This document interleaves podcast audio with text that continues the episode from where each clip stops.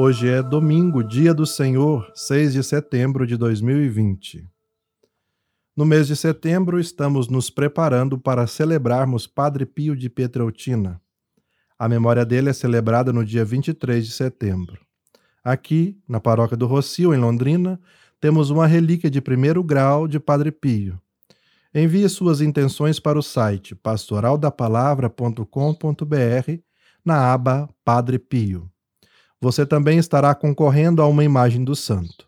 O sorteio será realizado no dia 23 de setembro. A frase inicial de hoje é de Santa Dulce dos Pobres. O importante é fazer a caridade, não falar de caridade. Compreender o trabalho em favor dos necessitados como missão escolhida por Deus. Fecha aspas. Em nome do Pai, e do Filho, e do Espírito Santo. Amém. Ó Jesus, fonte de amor e misericórdia, nós vos agradecemos por nos terdes dado São Pio de Pietreutina como sinal vivo de vossa paixão, morte e ressurreição. A ele destes as vossas próprias chagas que São Pio carregou com serenidade e força comunicando ao mundo a vossa compaixão. Por isso, por intercessão deste grande santo, São Pio de Pietreutina, dai-nos a graça que tanto necessitamos. Jesus, a exemplo de São Pio, dai-nos a graça de nos unirmos à vossa paixão, nos abrigar em suas santas chagas e desfrutar da sua gloriosa ressurreição.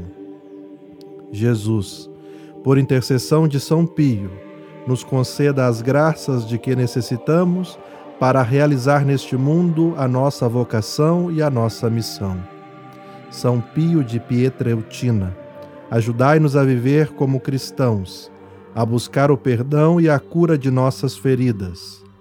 São Pio de Pietreutina, dai-nos mais amor à Eucaristia.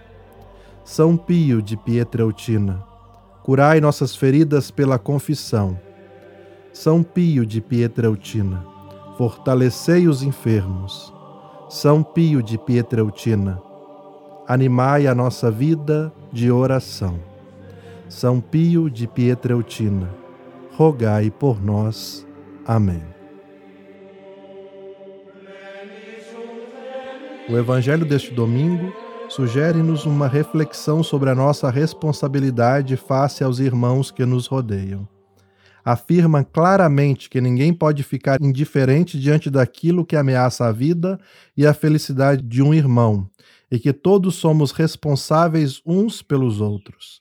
Sendo assim, o Evangelho deixa clara a nossa responsabilidade em ajudar cada irmão a tomar consciência dos seus erros Trata-se de um dever que resulta do mandamento do amor.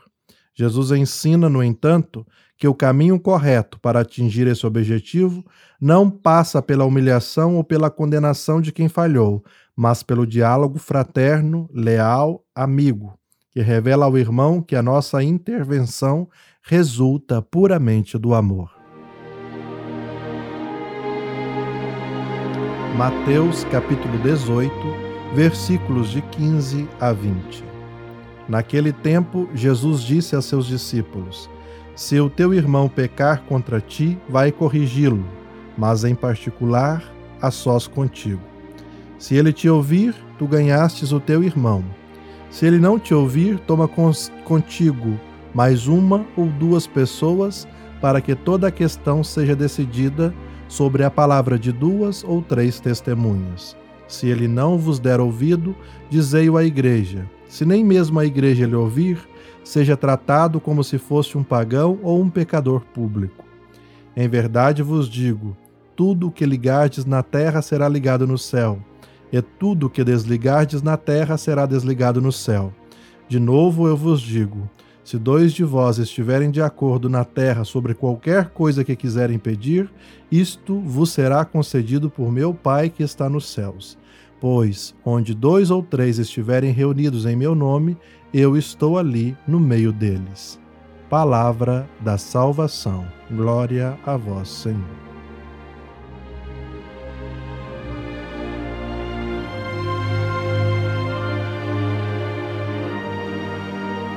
Meus amados irmãos e irmãs, nesta página do Evangelho de Mateus são relatadas algumas logia, isto é, algumas palavras ou frases tal como foram pronunciadas autenticamente por Jesus, que se insere no discurso elaborado por Mateus sobre o comportamento dos cristãos na comunidade.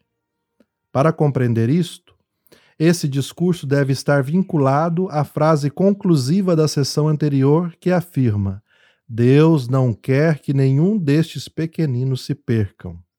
É uma advertência a quem dirige a comunidade a não excluir ninguém sem antes ter tentado todos os meios para corrigi-lo de seu erro ou de seu pecado. Na verdade, nada mais é delicado do que a correção fraterna. A regra dada por Cristo para a vida e gestão da comunidade é ter em mente a gradualidade do procedimento. Cada um deve deixar-se guiar pela preocupação de salvaguardar com todo cuidado a dignidade da pessoa do irmão. O primado é, portanto, dado à comunhão. Deve ser salva a todo custo, porque a comunhão só é assim se fizer todo o esforço para converter o pecador.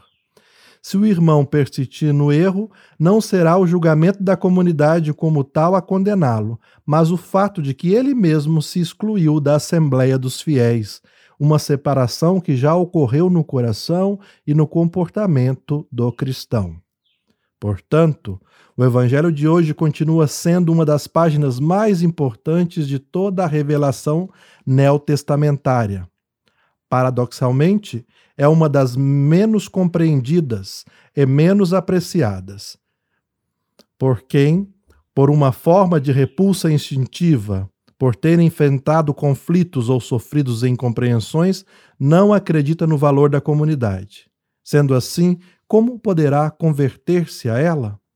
Devemos também fazer a pergunta mudando a ordem dos termos. Como pode uma comunidade se converter, ou como pode uma comunidade converter um sujeito que carrega em si um profundo sofrimento ou manifesta indiferença para com ele? Em ambos os sentidos, é uma conversão real. E para sermos convertidos, todos devemos ser um pouco mais humildes.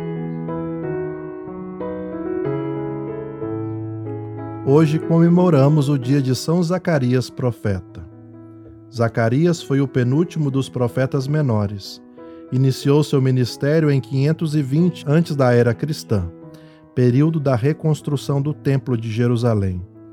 As suas palavras, entre as mais citadas na Bíblia, depois de Isaías, exortam, com visões e parábolas, a penitência para que se realizem as promessas de Deus. Por intercessão de São Zacarias, desça sobre nós a bênção de um Deus Todo-Poderoso, Pai e Filho e Espírito Santo. Amém. São Zacarias, profeta, rogai por nós. Tenham todos um bom domingo.